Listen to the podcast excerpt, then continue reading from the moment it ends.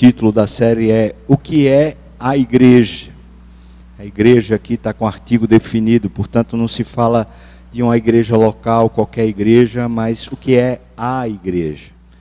E a gente está tomando como perspectiva seguir o que a Bíblia vai apresentando para nós. Hoje pela manhã nós tentamos entender ah, no, no Velho Testamento o que é a igreja. Hoje a gente vai pegar o conceito do, Velho, do Novo Testamento sobre o que é a igreja. Antes da gente ler o texto, você pode já ir abrindo a sua Bíblia, se você quiser, em Atos, no capítulo 2, a gente vai ler a partir do versículo 37 até o versículo 47. Mas antes de eu começar a exposição, queria que você pensasse sobre as circunstâncias desse momento aqui. Nós estamos naquele mundo do Velho Testamento, o conceito de igreja era o conceito de sinagoga, ou seja, é uma vida comunitária, é o lugar da gente orar, é o lugar da gente ouvir a palavra, é mais ou menos essa coisa de orar e viver com Deus. E lá na, na igreja a gente resolve os nossos problemas, a gente fala com Deus a gente ouve a, a voz de Deus.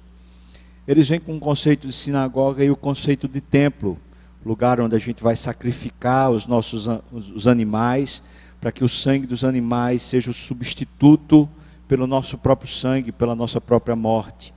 Nós vamos até lá e temos um sacerdote que é o nosso mediador diante de Deus. Ele é quem vai lá, comparece diante do santo lugar e uma vez por ano comparece diante do santo dos santos para poder receber de Deus perdão pelos pecados da nação e também pelos meus próprios pecados. Eles estão vivendo essa vida e Jesus chega.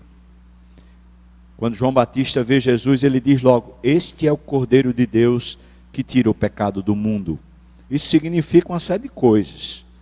Claro que significa que ele é o Salvador, mas é o Salvador que vai romper com alguns ritos. Por exemplo, se ele é o Cordeiro de Deus que tira o pecado do mundo, já não vai ser mais necessário nenhum sacrifício, não é? Nenhum animal precisa ser morto. Por outro lado, também afirma isso que alguém que vai fazer parte da igreja será por causa dos méritos desse cordeiro. Vai ser alguém que olha para Jesus e fala: Ele me substituiu, o sangue dele foi vertido no lugar do meu sangue, a morte dele foi no lugar da minha morte. Ou seja, ele me substituiu e por isso agora eu posso fazer parte. Isso significa uma terceira coisa. Significa que se antes aqueles que faziam parte desse, da sinagoga e faziam parte do templo, eles tinham que ser da mesma linhagem de sangue humano, ou seja, tinham que ser judeus. Agora em Jesus, se Ele é o Cordeiro de Deus que tira o pecado do mundo, aqueles que vão fazer parte dessa linhagem precisam ser salvos por Jesus. Não necessariamente serem judeus, nem também necessariamente não serem judeus nessa, nesse momento que o Cordeiro de Deus é Jesus, a relação com Deus passa a ser pelos méritos de Jesus, portanto, não são as relações de filiação, são as relações dos méritos de Jesus. Sendo assim, a gente entende que a igreja vai nascer justamente pela morte e ressurreição de Jesus. Quando Jesus ressuscita, ele conversa com seus discípulos durante 40 dias e depois ele pede para os discípulos esperarem para que o Espírito Santo descesse sobre eles.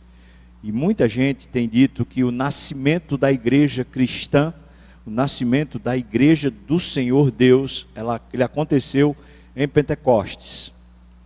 Isso é uma maneira de ver. A gente já viu que no Velho Testamento já havia também igreja, de uma outra maneira de existir.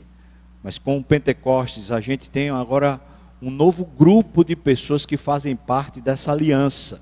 Não são mais só judeus, mas também os gentios e todos aqueles que confiarem no sangue de Jesus.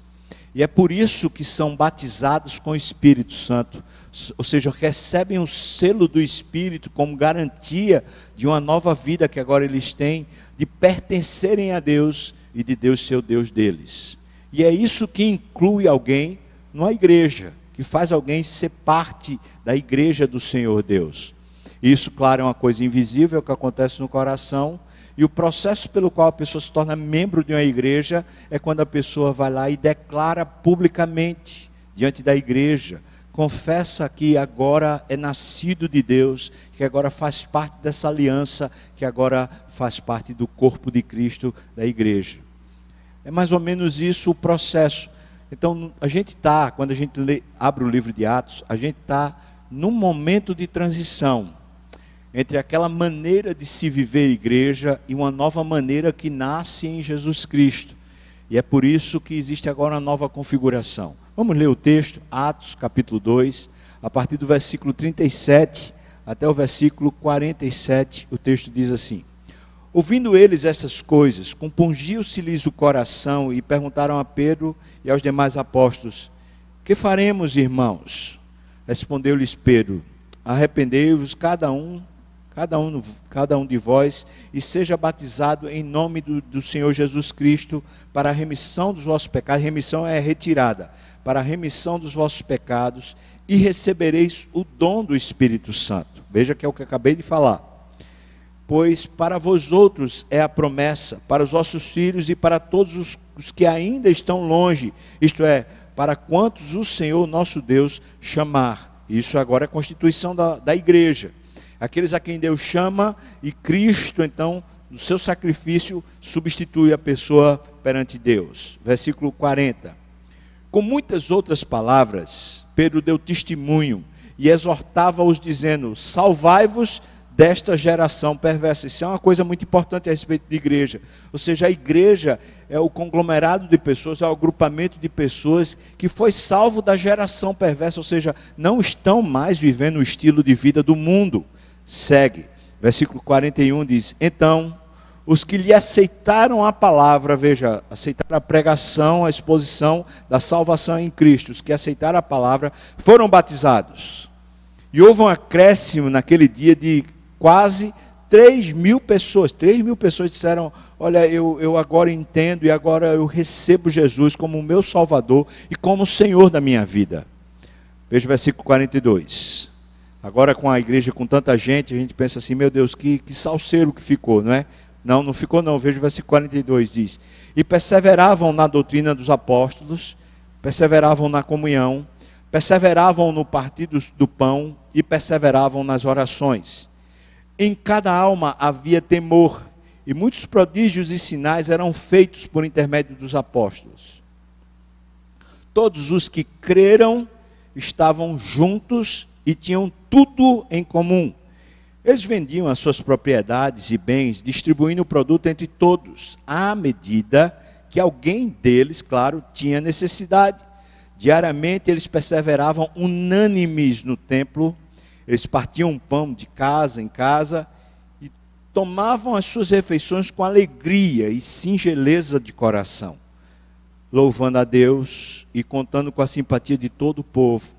Enquanto isso, quando eles viviam essa vida de adoração a Deus, de serviço, de vida com Deus, enquanto isso, acrescentava-lhes o Senhor dia a dia os que iam sendo salvos. Vamos orar.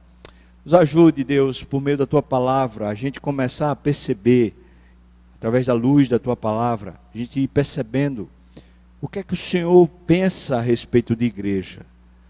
Nos livre, Senhor Deus, de termos os nossos próprios conceitos e preconceitos. E ajude-nos a olhar como o Senhor olha. E termos o conceito que o Senhor tem. Assim eu te peço, Pai, no nome de Jesus. Amém. Quando Jesus Cristo começa a introduzir para os discípulos a ideia de igreja, ele usa, por exemplo, João 15, que nós lemos aqui no começo. Ele fala: Eu sou a videira verdadeira, vós sois os ramos. Ele está construindo, através de uma analogia, ele está construindo eh, o que é uma igreja. São imagens. Isso é muito próprio do mundo bíblico e muito próprio do hebreu, do judeu. É que melhor do que dar conceitos, que seria muito mais uma, uma, um recurso grego, os hebreus, os judeus, eles preferem usar figuras, imagens mentais, porque com imagens a gente pode ir aprendendo mais e mais, em vez de a gente simplesmente ter uma definição. E a gente tem uma série de imagens que a Bíblia diz a respeito de igreja. Por exemplo, a igreja é comparada à família. Veja alguns textos. Deus é o nosso Pai celestial em Efésios 3:14. Ainda agora em 2 Coríntios, capítulo 6, versículo 18 diz: "Nós somos seus filhos e filhas, pois Deus nos diz: lhes serei pai e vós serão meus filhos e filhas." Agora no, em Efésios 5, versículo 32, ainda na, na referência à família, diz: maridos e esposas, eles referem-se a Cristo e à igreja, ou seja, Cristo é o marido da igreja, essa relação marital. 1 Coríntios versículo, capítulo 12, de versículos 12 a 27, a igreja é o corpo de Cristo, cada, cada parte, cada membro da igreja é uma parte desse corpo. Ponto 5 aqui, Paulo diz que Cristo é o cabeça da igreja, e a igreja é como o restante do corpo, distinto da cabeça. Está isso em Efésios, capítulo 1, versículo 22 e 23, capítulo 4, versículos 15 e 16, e também em Colossenses, capítulo 2, versículo 19. Ou seja, a imagem que é passado no conceito bíblico para que a gente pense sobre o que é uma igreja, é uma família. E em família a gente encontra tudo, a gente encontra briga, a gente encontra amor, a gente encontra afeto, mas às vezes disciplina, a gente encontra uma realidade de uma família que de fato se ama. O interessante é que somos todos iguais na igreja porque somos filhos de Deus. A realidade também é que Deus é quem é o gerente, é o pai, é o, o administrador disso tudo. E verdade também que o cabeça, ou seja, aquele que comanda a igreja é Jesus Cristo. Mas é linda essa figura é uma figura maravilhosa. Igreja é família, por isso nós somos irmãos. À medida que nós cremos em Deus, através de Cristo Jesus, agora nós nos tornamos irmãos uns dos outros. Uma outra imagem que, que a Bíblia usa para que a gente fique pensando sobre o que é a igreja é, são imagens relacionadas ao campo, por exemplo, as imagens de uma videira, os ramos de uma videira, como eu falei, João 15, versículo 5, ou a imagem de uma oliveira, Romanos 11, versículos 17 a 24, ou a imagem de uma lavoura, 1 Coríntios, capítulo 3, versículos 6 a 9, ou a imagem mesmo de uma colheita, Mateus 13, de 1 a 30, e acho que é 1 Coríntios 4, é, versículo 35. As imagens relacionadas também a um novo templo. Aqui você precisa se deter um pouquinho mais. Aqui talvez seja uma figura muito mais para a realidade dos judeus do que para nós gentios, nós que não somos dessa tradição judaica. Ele fala que a igreja ela é uma nova construção de Deus, portanto ela é um novo templo se eles tinham o templo lá de Jerusalém, o templo de Salomão, depois o templo de Herodes, se eles conheciam aquele conceito, agora eles precisam pensar na igreja de uma nova maneira, usando aquilo que eles já conhecem como um paralelo. Então, é construído com pessoas cristãs que são pedras vivas, 1 Pedro 2, 5 é um novo corpo de sacerdotes, ou seja, é um sacerdócio santo, é um sacerdócio universal que pode oferecer sacrifícios espirituais aceitáveis a Deus. 1 Pedro 2,5. Veja só, agora todos nós somos sacerdotes, não é o pastor que é sacerdote, não é, é sei lá, o bispo que é sacerdote, Todos nós somos sacerdotes e todos nós oferecemos a nossa vida como um sacrifício vivo, agradável a Deus, que é o nosso culto. E isso seria a expressão de, do sacerdócio. O sacerdócio na Bíblia é sempre um mediador de uma aliança. O sacerdote não é o manda-chuva, o dono da, da bola, o dono da vez. O sacerdote é esse mediador. O que o texto está dizendo agora, você é sacerdote, você faz a mediação entre, entre Deus e o mundo. Portanto, você está aqui para abençoar o mundo à medida que você se oferece a Deus como sacrifício vivo. A terceira imagem ainda de um novo templo diz que somos edificados sobre a pedra fundamental que é Cristo Jesus 1 de Pedro, capítulo 2, versículos 4 a 8. Também a comparação com a casa de Deus, em Hebreus 3, 6, sendo o próprio Jesus Cristo visto como o construtor dessa casa, Hebreus 3, 3. E a quinta imagem sobre essa nova construção, esse novo templo, a igreja também é vista como coluna e fundamento da verdade, 1 Timóteo 3, 15. Ou seja, um edifício, mas agora um edifício espiritual um edifício cujo cada membro, cada parte é uma pedra que vai sendo construída por Deus e essa construção de Cristo se torna uma realidade espiritual na terra onde Deus habita, onde Deus se revela para o mundo, bem semelhante àquilo que era o tabernáculo lá no Velho Testamento e depois o templo no Velho Testamento, ou seja, é o lugar onde Deus se revela para a comunidade e se revelando para a comunidade, a comunidade vive em torno dessa presença de Deus. Então a gente poderia dizer que as expressões como, por exemplo, sal e luz, que Jesus Cristo usa falando sobre nós que somos salvos, ou a expressão de discípulos de Jesus ou de servos de Deus, fazem menção a essa tarefa de sendo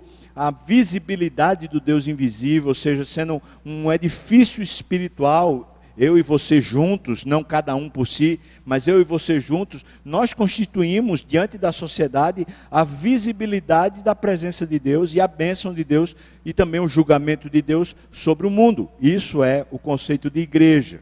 Sendo assim, se o israelita, se o hebreu, ele usa figuras mentais para que a pessoa vá aprendendo e discernindo, seria muito estranho se a gente abrisse o Novo Testamento e a gente encontrasse um conceito. A gente não vai encontrar um conceito.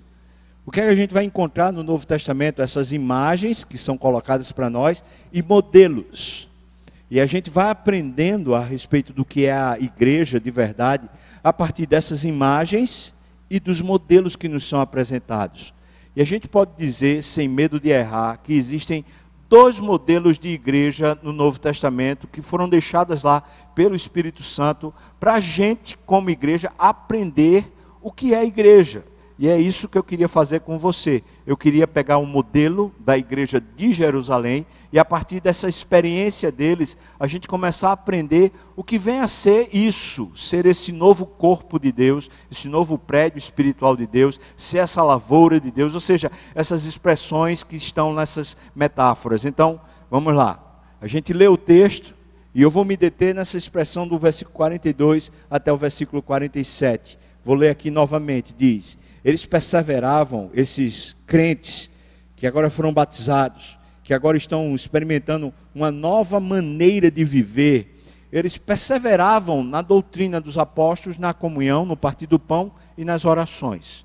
Isso já está um modelo aqui que é muito parecido com o modelo que se tinha do, do, do, da pessoa que vivia na sinagoga, por exemplo, ou da pessoa que vivia no templo, por exemplo. É um modelo bem similar mas segue, a, segue adiante. Diz: Em cada alma havia temor. Isso não é tão similar mais. E muitos prodígios e sinais eram feitos por intermédio dos apóstolos. Versículo 44 diz: Todos os que creram estavam juntos e tinham tudo em comum. Pronto. Aqui já está bem distinto do que era a vida dos judeus. Porque a vida dos judeus era muito dentro de uma realidade de família e de uma realidade de tribo e não dentro dessa expressão de comunidade muito maior, muito mais, eu vou chamar assim, aberta, não inclusiva, mas muito mais aberta. O que é que a gente encontra? A gente diz assim, os que creram, portanto ela não é inclusiva, ela tem um limite, é só a partir de quem crê. Mas os que creram, eles não se olhavam, você é da família tal, você é da família tal, você é do parentesco tal, eles se olhavam, nós somos todos do mesmo sangue, o sangue de Jesus. Estavam todos juntos, tinham tudo em comum.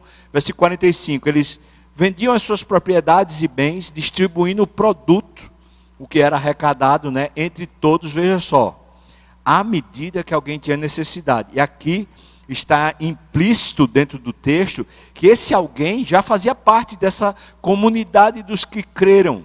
Ou seja, eles de fato estavam prontos a servir e abençoar uns aos outros. Versículo 46 diz: Diariamente eles perseveravam unânimes no templo. Isso é relativamente semelhante ao que, ao que você via no judaísmo. Mas depois a gente vai pegar uma particularidade aqui que é bem legal. Eles perseveravam unânimes no templo, eles partiam o pão de casa em casa. Isso, partir o pão de casa em casa, é muito semelhante a Jesus e não necessariamente aos judeus. E tomavam as suas refeições com alegria e singeleza de coração. E essa expressão de alegria e singeleza, ela é muito prática para o cristão e não tão prática assim para os judeus. Versículo 47. Louvando a Deus e contando com a simpatia de todo o povo. Enquanto isso, o Senhor acrescentava-lhes dia a dia os que iam sendo salvos. Vamos nos deter nisso aqui e tentar aprender a partir disso qual seria esse, esse modelo dessa primeira igreja realmente que nasce na história e essa expressão bíblica a respeito dela, mostrando para nós assim, isso é igreja. Vamos lá. Vamos começar aqui no versículo 42. O texto fala que eles estavam lá perseverantes. A, a ideia de perseverança é mais ou menos comum para a gente. A gente entende um pouquinho qual é essa ideia. Diz que era na doutrina dos apóstolos. Está aqui. Os apóstolos faziam uso, isso aqui é no grego, tá bom? É essa expressão doutrina. Essa expressão seria fazer uso do discurso como meio de ensinar nas assembleias religiosas dos cristãos. Essa é a expressão doutrina, é a expressão didaquê, a expressão no grego, tá? Em distinção de outros modos de falar em público. Você vai lembrar o seguinte: naquela época, o mundo helênico, ou seja, aquela cultura que era cultura grega, tinha sido pulverizada por todas as dimensões. E a cultura grega era a cultura do discurso e daquelas conversas onde você mostrava argumentos, o outro contra-argumentava e mostrava novos argumentos, e cada um argumentava como se se tivesse simplesmente fazendo um discurso sem que necessariamente precisasse haver conversão de ideias ou é, ajuntamento de ideias. Era simplesmente para você mostrar que era eloquente. Doutrina dos apóstolos, ela é diferente. Primeiro, quem tinha o, o, poder de ensinar eram os apóstolos. Segundo, é que eles faziam isso de uma forma distinta do que era normalmente se falar em público. Que, que maneira distinta é essa? Talvez olhando para Jesus, a gente vai entender. Por exemplo, lá em Lucas 4, fala que Jesus, quando abriu a Bíblia e falou lá na sinagoga de Nazaré, todos ficaram espantados porque ele falava como quem tem autoridade. Lá em Mateus, no capítulo 7, quando a gente encontra o final do, do sermão da montanha, o dito sermão da montanha, diz também lá o texto, logo no finalzinho, que todos se admiravam, ficavam realmente perplexos, porque diziam como ele tem tanta autoridade assim. Talvez essa seja a grande diferença. É que os discursos dos apóstolos, a doutrina dos apóstolos, tinha fundamento. Não eram simplesmente ideias, elocubrações mentais mas tinha um fundamento. Qual era o fundamento dos apóstolos? Era a própria Bíblia. O que é que os apóstolos estão fazendo quando eles estão ensinando para a igreja que acabou de nascer? Eles estão pegando a Torá, eles estão pegando o Velho Testamento todo, estão agora ensinando a partir do Velho Testamento, eles estão ensinando a vida com Deus em Cristo Jesus. Muita gente pensa que a doutrina dos apóstolos ela é alheia ao Velho Testamento e outros pensam que ela é contrária ao Velho Testamento. É muito pelo contrário. A Bíblia que os apóstolos tinham era justamente o Velho Testamento, e essa era a base que sustentava todo o discurso dele. Se você ouvir ou perceber todos os discursos que tem em Atos, quando os apóstolos estão de alguma maneira falando, você vai ver que o conteúdo principal do discurso deles é o Velho Testamento culminando em Cristo Jesus e a obra de Cristo então sendo exaltada como sendo a consumação do que tudo estava escrito no Velho Testamento. Podemos dizer, portanto, que Cristo é de fato aquilo que é essencial no Velho Testamento a graça de Deus, a vida de Jesus ou a vinda de Jesus e a salvação por meio da fé. Esses conceitos já estão no Velho Testamento e os, os apóstolos vão começar a revelar isso, como se houvesse uma espécie de, de nuvem, de penumbra sobre esses conceitos no Velho Testamento. E agora os apóstolos serão usados para tirar essa nuvem, tirar essa penumbra e de repente fica claro que Cristo já era revelado em todo o Velho Testamento. Portanto, eles se mantinham firmes, ouvindo, prestando atenção ao que Deus falava por intermédio dos profetas, baseados no Velho Testamento. Depois o texto diz que eles perseveravam na comunhão. E essa palavra comunhão, que é koinonia aqui, ela normalmente está atrelada para nós simplesmente em a gente ser caloroso ou amigável com as pessoas. Tem esse sentido quando fala fraternidade, associação, comunidade, comunhão, participação conjunta, né? Uma relação entre as pessoas, todo esse sentido. Entretanto, aqui no original grego também fala sobre uma oferta dada por todos, uma coleta, uma contribuição que demonstra compromisso e prova de comunhão. Ou seja, não se restringia a simples afagos ou abraços ou palavras amistosas, mas sim se referia ao trato cuidadoso com o outro. Ou seja, eu de fato me preocupo, e quando chegava a hora da oferta, era para a manutenção e o sustento que se dava a oferta, que se dava o dízimo, porque eles entendiam que assim eles estavam honrando a Deus também. Partir do pão é usada essa palavra, é, usado no Novo Testamento como sendo o partir do pão, que era uma referência à comunhão. O interessante nessa palavra, clasis, é que ela só é usada na Bíblia referindo-se a Jesus, referindo-se à prática de Jesus quando ele pegava e partia o pão com os seus discípulos.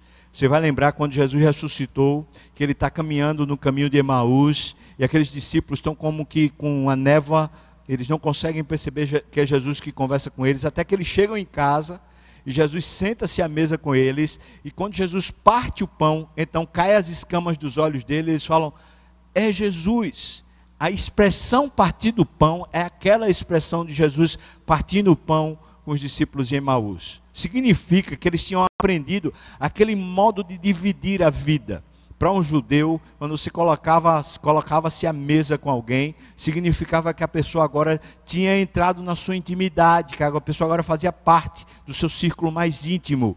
Partir o pão, portanto, não é simplesmente a comida, mas é uma ideia muito maior de comunhão. Então a gente está vendo dois conceitos de comunhão sendo trazidos aqui na igreja de, de Jerusalém. O primeiro conceito é eu me importar e meu bolso fazer parte da, da, da, da minha do meu carinho, do meu envolvimento, da minha maneira de provar que eu tenho comunhão. Ou seja, eu dou oferta, eu contribuo, eu dou meu dízimo. O, o segundo sentido é levar, tentar trazer as pessoas para uma intimidade, para uma proximidade. E a gente sabe, irmãos, que quando a gente faz isso, a gente sofre porque muitas vezes as pessoas podem estar mal intencionadas e causar dor ao nosso coração, ou às vezes a pessoa está cheia de mágoas e vai precisar de um longo tempo de tratamento, de cuidado, de carinho, e a pessoa será arisca, e às vezes a pessoa não vai nem reconhecer todo o carinho devotado a ela. Portanto, essas duas coisas são duas práticas dessa relação comunitária. Tanto eu me importo com você de maneira prática, até, até me envolvendo com o bolso nesse sentido, como também eu me importo com você para que você tenha acolhimento, você faça parte da minha intimidade. Talvez uma das coisas mais, mais difíceis da gente ver no modelo de igreja que a gente tem hoje. As pessoas participam de cultos, de ritos, de cerimônias. As pessoas levantam as mãos, choram, mas dificilmente elas se dão a conhecer e elas estão disponíveis de fato a acolher para que as pessoas se sintam parte. Eles dizem que perseveravam também nas orações, a palavra aqui é a oração dirigida a Deus, normalmente num lugar separado, um lugar que era apropriado para a oração. Para os judeus, era a sinagoga ou o templo, esse lugar onde eles iam para orar. Mas se no lugar onde eles moravam não, não tinha uma sinagoga, então eles procuravam um lugar fora da cidade. Normalmente eram lugares onde tinha um rio, ou tinha um açude, ou tinha alguma coisa de água, porque antes de orar eles lavavam as mãos, lavavam os pés, se purificando para orar. Então o que é que a gente está encontrando aqui? Bom, eles eram pessoas que estavam famintas por conhecer a Bíblia e conhecer Jesus na Bíblia, doutrina eles também estavam famintos de servir ao outro com aquilo que eles têm como recurso. Eles também estavam famintos de abençoar as pessoas, acolhendo-as para que elas se sentissem parte real, parte de verdade da nossa vida. E também eles estavam constantemente colocando diante de Deus as suas, as suas vidas e a vida do outro através das orações. Interessante porque a palavra que é oração que é usada aqui ela significa, nesse sentido que está aqui, significa não aquela oração que a gente faz em casa, mas aquele serviço de oração, ou seja, para orar eu saio, eu vou em direção à vida, eu vou em direção à igreja, eu vou em direção a algum lugar de oração, ou seja, você sai do seu hábito, é, vou chamar assim, mais egoísta ou mais dentro de si, para você viver também com o outro a experiência da oração. Então a gente está vendo que a igreja já era já é um pouquinho diferente daquilo que era a comunidade judaica.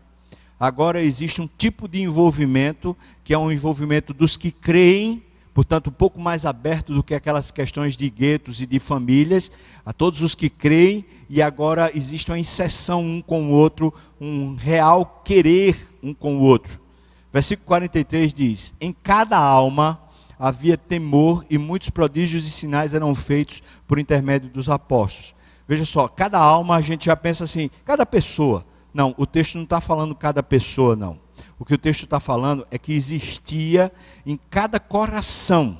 Veja que a palavra alma é força vital que anima o corpo e é reconhecida como pela respiração. Alma também, a palavra psique, né, do grego, é o lugar dos sentimentos, o lugar dos desejos, o lugar das afeições, o lugar das aversões. A alma humana na medida em que é constituída por Deus, ou seja, Aqui o texto não está falando cada pessoa, mas está falando assim, dentro das pessoas. Ou seja, não era uma questão necessariamente coletiva, com quanto todos tivessem, mas era uma coisa muito individual. No meu coração existia o que ele chama aqui temor. E é interessante, a palavra é reverência ao próprio marido, ou seja, existe uma espécie de respeito dentro do coração. Não era um respeito litúrgico era um respeito dentro do coração. Isso é impressionante porque, por exemplo, Isaías fala que o povo vinha e sacrificava para Deus mas sacrificava sem o coração, ele sacrificava com o rito, e o rito não agradava a Deus. Deus diz: Eu estou a ponto de, de vomitar vocês, eu estou enojado com o que vocês fazem. Vocês completam o rito, mas vocês não têm um coração, o coração está longe de mim. Aqui na igreja é exatamente o contrário. Diz, em cada coração, pessoalmente, a pessoa está persuadida a ter essa reverência a Deus. A, a colocar Deus numa, numa posição de autoestima e de respeito profundo diz o texto que ali haviam milagres, né, os prodígios. A palavra é essa mesma, é milagre, ou seja, alguma coisa que não é normal, não é natural. E diz que haviam sinais. A palavra sinais, ela é interessante porque são os sinais que fazem um prognóstico de, de eventos que estão a acontecer.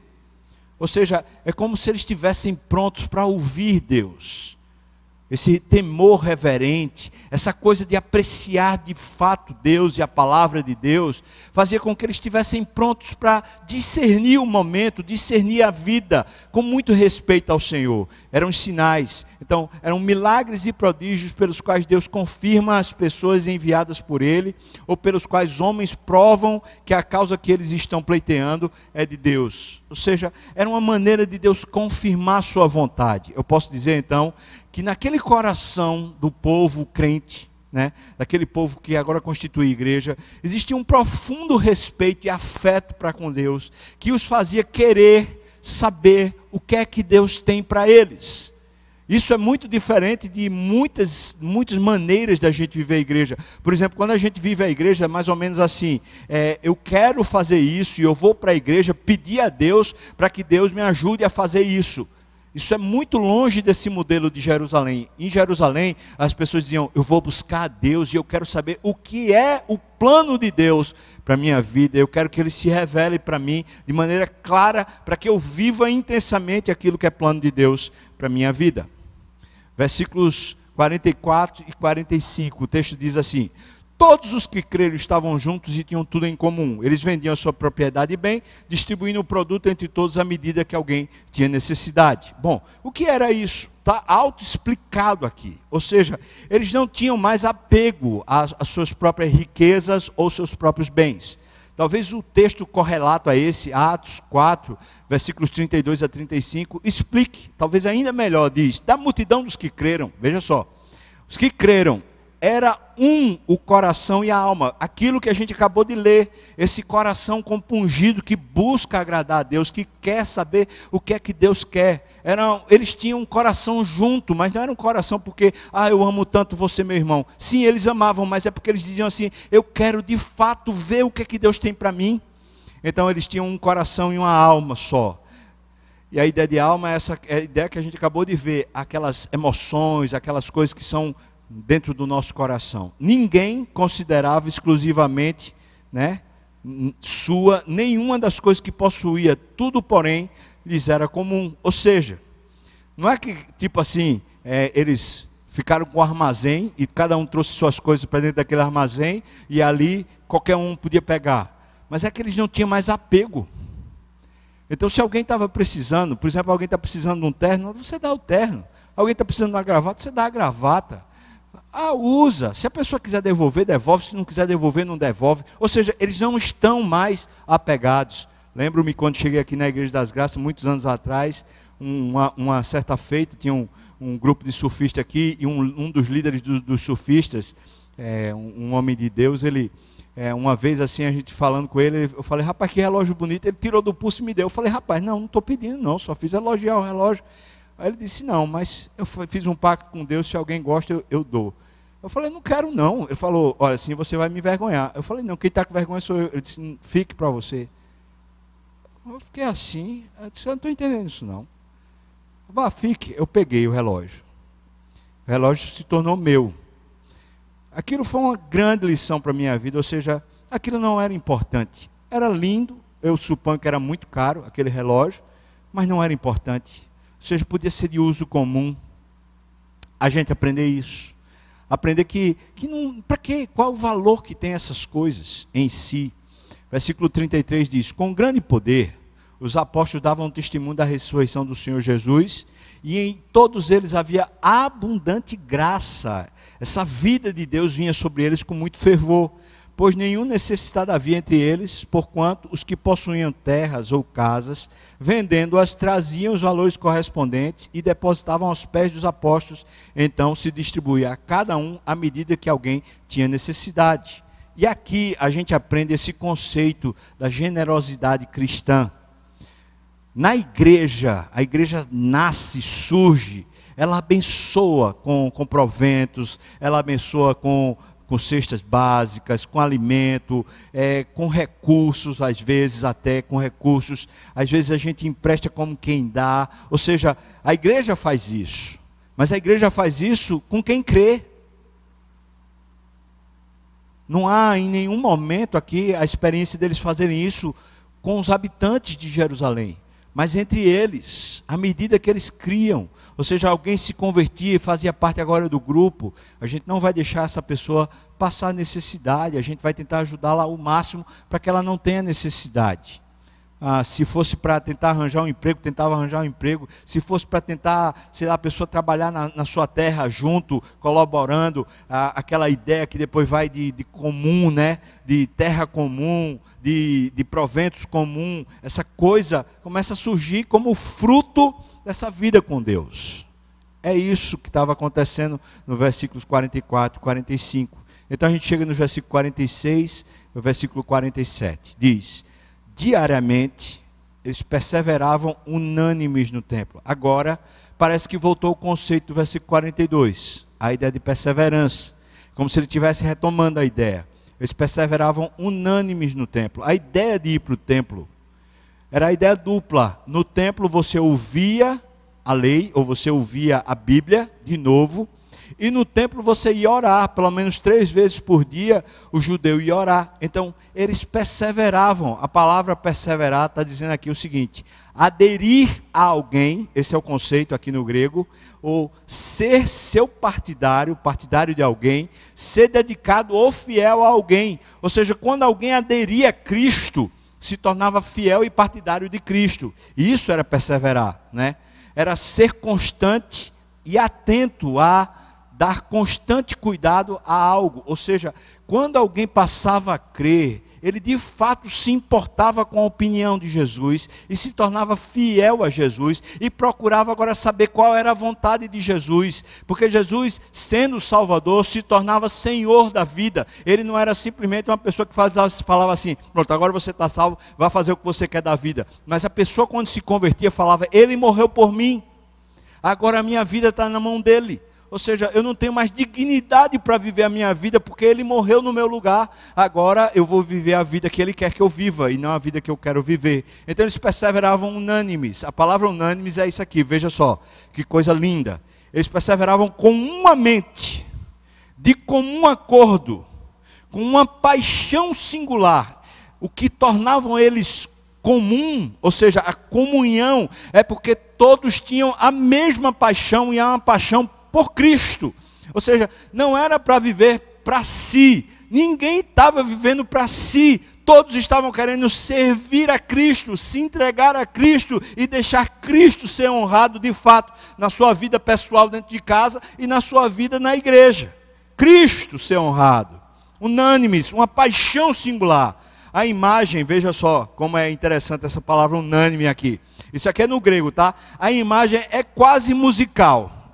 É um conjunto de notas que é tocado, e mesmo que diferentes, as notas se harmonizam em grau e tom. Como os instrumentos de uma grande orquestra sob a direção de um maestro, assim o Santo Espírito harmoniza as vidas dos membros da Igreja de Cristo. Ou seja, o modelo aqui dessa unanimidade não era que era um bando de pessoas é, metecaptas, né? as pessoas que foram, é, sei lá, elas la, sofreram lavagem cerebral. Não, é que as pessoas passaram a se apaixonar por Deus e por Jesus Cristo, e agora a vida não lhes é preciosa para si, a vida agora é para Deus, e portanto eles são unânimes, eles participam unânimes versículos 46 e 47, como eles participavam unânimes, então, diz aqui: partiam pão de casa em casa, eles tomavam suas refeições com alegria e singeleza de coração. É, é lindo isso que está aqui, ou seja, a vida do templo a vida que você tinha religiosa, que você ia para o templo para orar, para ouvir as escrituras, para aprender mais, para ouvir os apóstolos, essa vida do templo era levada para as casas. Por isso que está dizendo, eles partiam pão de casa em casa. A expressão partir o pão, aquela expressão de Jesus que eu já lhe expliquei. Ou seja, eles estavam dizendo: eu vivo do jeito de Cristo em todas as casas que eu vou. Eu não só vivo do jeito de Cristo quando eu vou para o templo, quando eu vou para a igreja ou quando eu estou servindo no ministério. Eu vivo a vida de Cristo em todo lugar que eu vou na casa do irmão, na casa de um, de um familiar, de um parente, na casa de quem for. Na minha casa eu vivo como Cristo vivia. A vida do templo era levada para as casas que viviam o estilo da vida de Jesus, o partir o pão.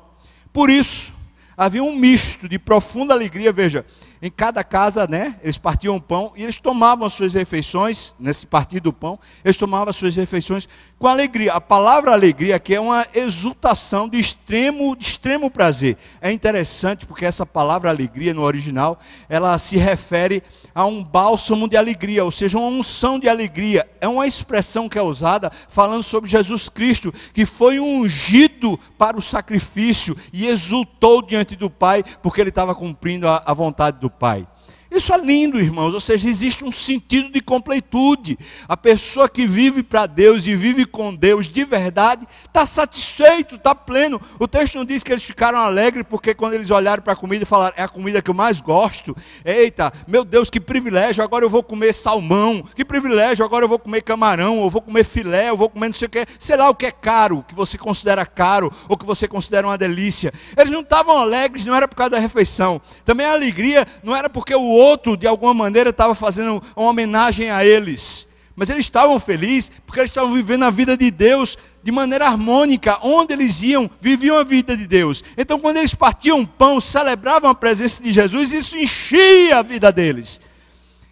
Alegria, e depois diz, e com singeleza, a palavra singeleza, veja o sentido no original.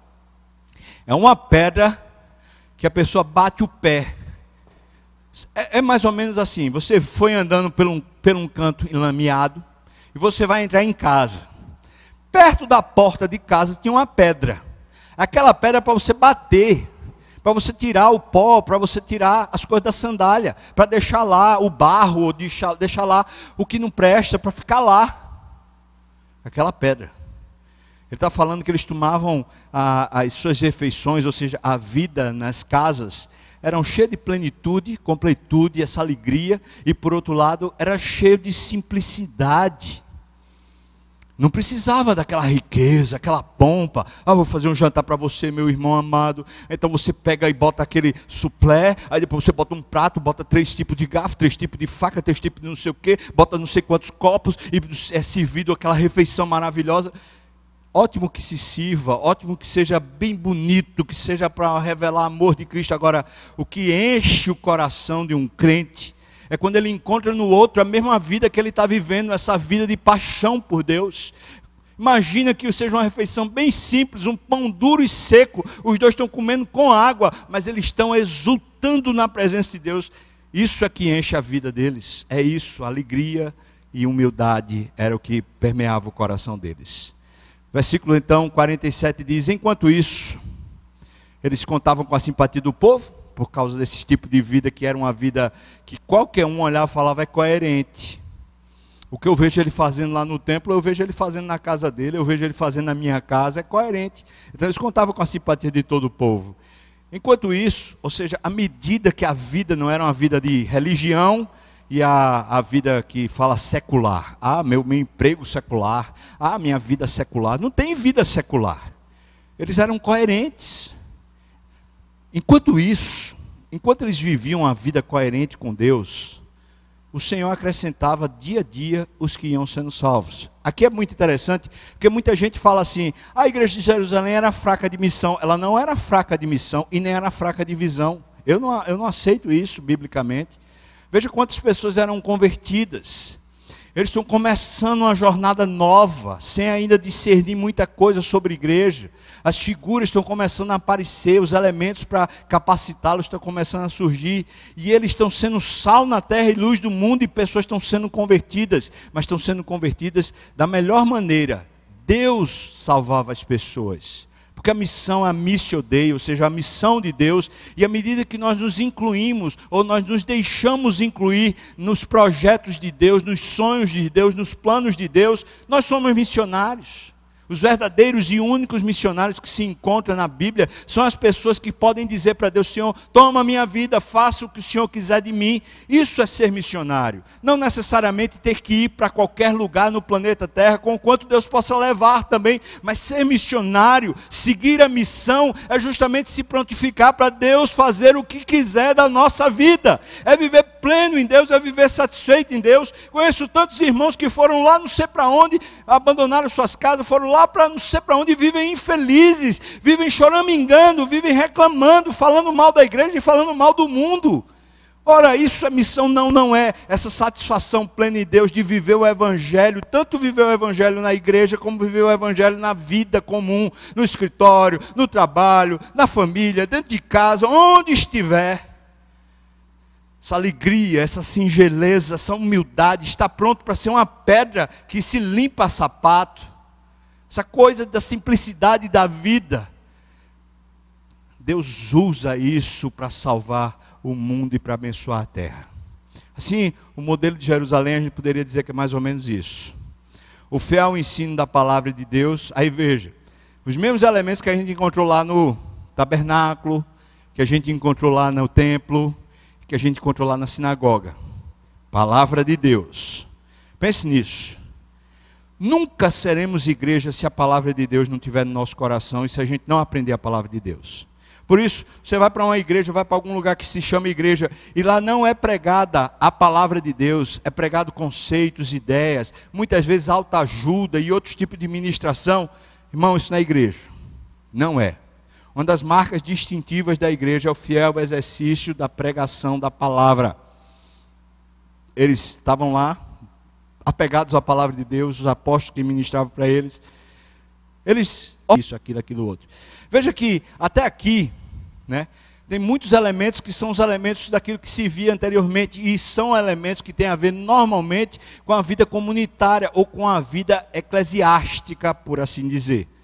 Agora os elementos que seguem a partir daqui, por isso que eu coloquei eles em azul, são muito mais íntimos, muito mais internos. E aqui é quando a gente aprende a realidade da igreja. Ela é tanto externa como ela também é interna. Ela precisa ser tão profunda internamente quanto ela, quanto ela é para fora na vida que a gente pratica. Então, veja, havia uma reverência interna a Deus. Eles tinham temor em cada alma, cada coração, eles respeitavam profundamente Deus e queriam os sinais de Deus para guiar eles no caminho. Ou seja, o que é que o Senhor quer, como é que o Senhor quer, uma reverência interna a Deus. Um suporte a todos os que precisam da comunidade. Veja que esse, isso era uma coisa singular, era pessoal. É, não, não dependia de que a igreja tivesse ou não tivesse recurso. Se eu tivesse vendo, então pode usar o que, o que é meu. Você pode se beneficiar do que eu já tenho. É, é, o comum, isso é interno, isso não quer dizer um programa da igreja, não é, sei lá, a igreja criou um programa agora para assistir não sei o que lá. A gente pode fazer isso, mas o ponto é que havia isso no interior das pessoas. Terceiro ponto em azul aqui, havia uma constância na paixão pelo Senhor. Isso aqui é impressionante. Também é interno, ou seja, não era aquele tipo de paixão que a pessoa chega e fala assim: ah, eu quero servir, eu quero não sei o que. Daqui a pouco a pessoa já não vem mais para a igreja, a pessoa depois já não participa mais de nada, a pessoa está magoada, está ressentida, está falando mal dos outros. Ou seja, essa inconstância, essa volatilidade. Tem uma hora que a pessoa diz: agora pode contar comigo, mas depois a pessoa diz: ah, eu estou com preguiça, ah, eu estou com dor, ah, eu estou com não sei o que, ah, eu não consigo sair de casa. Ou seja, que é isso? Senão uma falta de constância de paixão. Não estou falando porque às vezes acontece circunstância e a gente fica impedido, mas a paixão continua lá, o fogo dentro do peito, dizendo: Deus, usa a minha vida, por favor, me use. Não me deixe ser simplesmente uma pessoa estática, estagnada, mas me use para a sua glória. Uma paixão pelo Senhor. E por último, veja que é uma coisa interna também. Havia uma profunda alegria, um contentamento, um entusiasmo e uma grande humildade, ou seja, estavam prontos para servir de pedra para as pessoas rasparem seus, suas sandálias, rasparem seus lixos que eles traziam. Isso é impressionante, irmãos. Essa disponibilidade a Deus e essa disponibilidade interna de poder servir até como uma pedra que, que tira o, o lixo do sapato. Queria falar desse entusiasmo também. Impressionante, porque esse aqui está dentro das pessoas, quer dizer, as pessoas eram pessoas vivas, alegres. Não é que elas não sofriam, não é que elas não se entristeciam, claro. A gente vai ver, por exemplo, uma reunião de oração onde Pedro está preso e o pessoal está preocupado, eles estão orando, mas eles começam a orar. Na hora que eles lembram de Deus e começam a falar da grandeza de Deus, pega fogo o coração de novo, porque eles estão prontos para buscar a Deus. Eu falo sobre isso, irmãos, porque muitas vezes, algumas das nossas reuniões, algumas das nossas decisões, alguns dos nossos processos não são cheios de fogo, cheios de poder, cheios de entusiasmo, cheios de alegria. E muitas vezes na nossa própria vida, a gente está vivendo, ah, é, é isso, é, tem que fazer, ah, é, vou fazer porque é o jeito, né? Não tem aquele fogo. O que é que está acontecendo? Está faltando dentro. Não, não, isso não acontece de fora para dentro, ou seja, meu irmão não vai poder tocar fogo no meu coração, ou a igreja também não vai poder tocar fogo no meu coração, porque se tocar, se esse fogo acontecer num culto, num evento, vai passar rápido. Por quê? Porque não é seu, não é dentro de você. Veja que aqui estão as características daquela igreja, o modelo daquela igreja. São modelos que são externos, palavra de Deus, o sustento, a comunidade, as orações, havia comunhão, havia respeito uns pelos outros, o amor. Eles estavam prontos a observar como igreja, para que não houvesse falta em canto nenhum. Isso está tá junto, é na comunidade, joia. Orações. Agora veja o outro lado. As pessoas tinham reverência pelo Senhor e falavam, Deus, qual é a sua vontade? Qual é o seu desejo? Eu estou pronto, Senhor, faça o que o Senhor quiser da minha vida. Reverência santa lá dentro do coração. Também veja que eles estavam prontos pessoalmente a abençoar o outro. Pessoalmente. Vejo também que havia uma constância na paixão pelo Senhor. O fogo estava lá dentro do peito, por isso eles eram entusiasmados, vibrantes, calorosos na sua fé. E também eles eram pessoas simples, humildes, que estavam felizes não era com o que tinham, eles estavam felizes era com o Senhor, por isso o coração estava tão pronto. Pergunto para você, será que esse modelo de Jerusalém lhe ajuda de alguma maneira? Sabe qual é o risco? A gente acabar de ver isso aqui e a gente começar a pensar assim: ah, a igreja das graças, ah, meu irmão fulano de tal na igreja, ah, a igreja não sei das quantas, talvez você faz parte de outra comunidade que não é igreja perpetente das graças. Ah, eu não vejo isso, eu não vejo isso. Quem foi que colocou você como juiz dos outros? Quem foi que colocou você como juiz de alguma comunidade? Foi Deus? Se foi, então no nome de Jesus se levante para poder falar. Agora, se isso é arrogância do seu coração, está na hora de você se humilhar diante de Deus e dizer: Senhor, toca fogo no meu coração. Eu estou aqui, todo acabrunhado, estou aqui no meu canto, eu estou aqui vivendo essa coisa pequena, sem fé e sem alegria, porque eu simplesmente me esqueci que a igreja é tua e tem a ver com o Senhor, e tem a ver com a minha vida pessoal com o Senhor, de verdade. Então vamos voltar, irmãos. Vamos voltar. Não estou falando para a gente voltar ao culto comunitário, que por enquanto a gente não pode, está proibido. Mas vamos voltar, vamos voltar ao fogo no coração, vamos voltar à, pre à, presença do Senhor, vamos voltar a ler a palavra com intensidade de coração. Todo dia a gente está ministrando a palavra para você, mas não importa o que a gente ministra, importa o que você busca. Aí você fica buscando lixo muitas vezes na internet, fica buscando lixo muitas vezes de conselhos vazios, de pessoas que não têm Deus, em vez de buscar a palavra do Senhor, aquilo que alimenta e realmente regenera a sua alma, que toca fogo e incendeia seu coração. Vamos buscar, cadê a oração? Onde é que está seu apego ao Senhor, a intimidade com o Senhor? Vamos desprender, tem tanta coisa que está dentro do nosso coração que parece umas presilhas, umas amarras, umas prisões, e a gente fica preso sem deixar Deus de fato agir. A gente diz, ah, mas, mas se eu perder isso, ah, mas se eu perder aquilo, ah, mas se eu perder essa casa, se eu perder esse carro, se eu perder esse emprego, abra, abra mão, diga para Deus, Senhor, o que importa é o Senhor e a sua vontade isso vai tocar fogo no seu coração, vai tocar fogo na sua alma. A paixão pelo Senhor que incendeia a nossa alma. Mas se a gente tem amado demais o mundo, se a gente tem amado demais os nossos próprios interesses, os nossos esquemas e projetos têm tomado nosso coração, é fato que a gente está com a fé enferma, é fato que a gente vive julgando os outros e não vive pronto para toda boa obra que Deus tem chamado a gente para viver. No nome de Jesus, se levante, volte à fé, Volte à paixão do Senhor, volte a se animar no Senhor, porque isso aqui é a marca, o modelo de uma igreja que é de verdade. Tem as, os mesmos aspectos que tinha no Velho Testamento, mas veja que agora os aspectos começaram a ser internalizados também. Não é só para fora, mas é para dentro também. Chamo você para orar. Muito rico, não é? Muito rico. Eu chamo você para orar. Vamos orar? O que, você tem para dizer para Deus? Senhor, toca o meu coração, aquece o meu coração. Talvez, Senhor, me perdoa, porque eu tenho julgado irmãos, eu tenho julgado instituições. Às vezes eu, eu vejo pregações que falam mal de igreja. E eu fico muito chateado, porque você falar mal de coisa que se chama igreja e não é igreja é uma coisa. Agora, quando fala mal do corpo de Cristo, da noiva do Senhor, ah, eu fico chateado. Não, não. Das deturpações de igreja a gente tem que falar mal mesmo, mas a gente tem que falar muito bem da noiva do Senhor. Tem que sair da nossa petulância, da nossa arrogância e voltar para o Senhor para ter o coração de novo aquecido. O que é que você tem para dizer para Deus agora? O que é que você diria para Deus, Senhor? Eu peço perdão. Eu estou vivendo uma vidinha fracassada contigo, uma vida que é só dentro da igreja, só para fora, mas por dentro a coisa está perdida, está seca, está vazia. Peça perdão, irmão. Peça perdão. Deus não está muito interessado nas coisas que a gente faz para fora, quando isso não é dentro nosso, do nosso coração. Na verdade, Deus abomina, é o que está lá em Isaías capítulo 1. Vamos buscar o Senhor de verdade. Amanhã, uma hora da tarde, a gente vai seguir num momento de pastoreio. Amanhã, 19 horas, a gente está aqui, continua pregando. Vai ser o segundo modelo de igreja no Novo Testamento, a igreja de Antioquia. Queria que você orasse por mim, para Deus me capacitar. Mas vamos seguir, buscar o Senhor. Vamos orar. Senhor, tu sondas e conheces.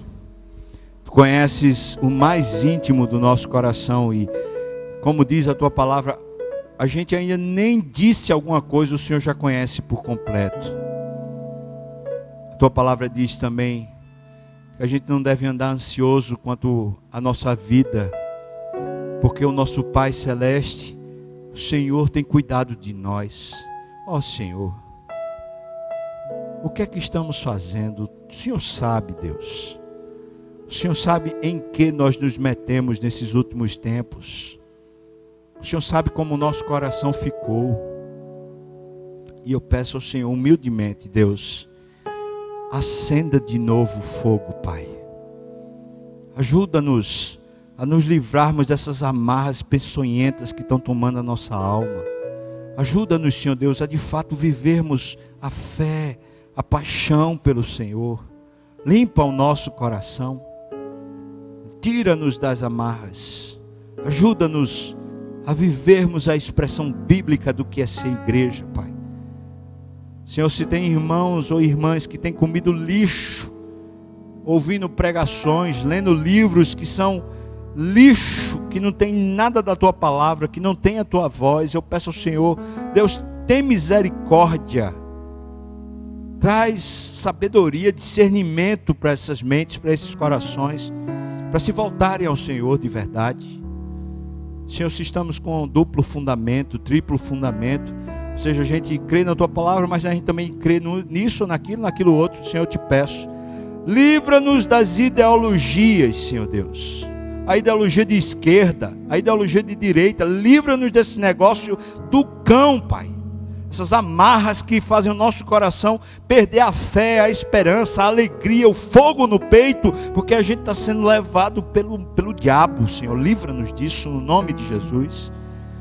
Mas o nosso coração arder, não por política, mas arder pelo teu, teu senhorio, pela tua presença, Deus. Faz-nos arder de novo por essas coisas. Ó oh, Senhor, toca a tua igreja. Toca a tua igreja, Senhor, aqueles que são chamados pelo teu nome. Toca-nos com esse fogo, reabilita-nos a vivermos como a tua igreja, Senhor, no nome de Jesus. Amém.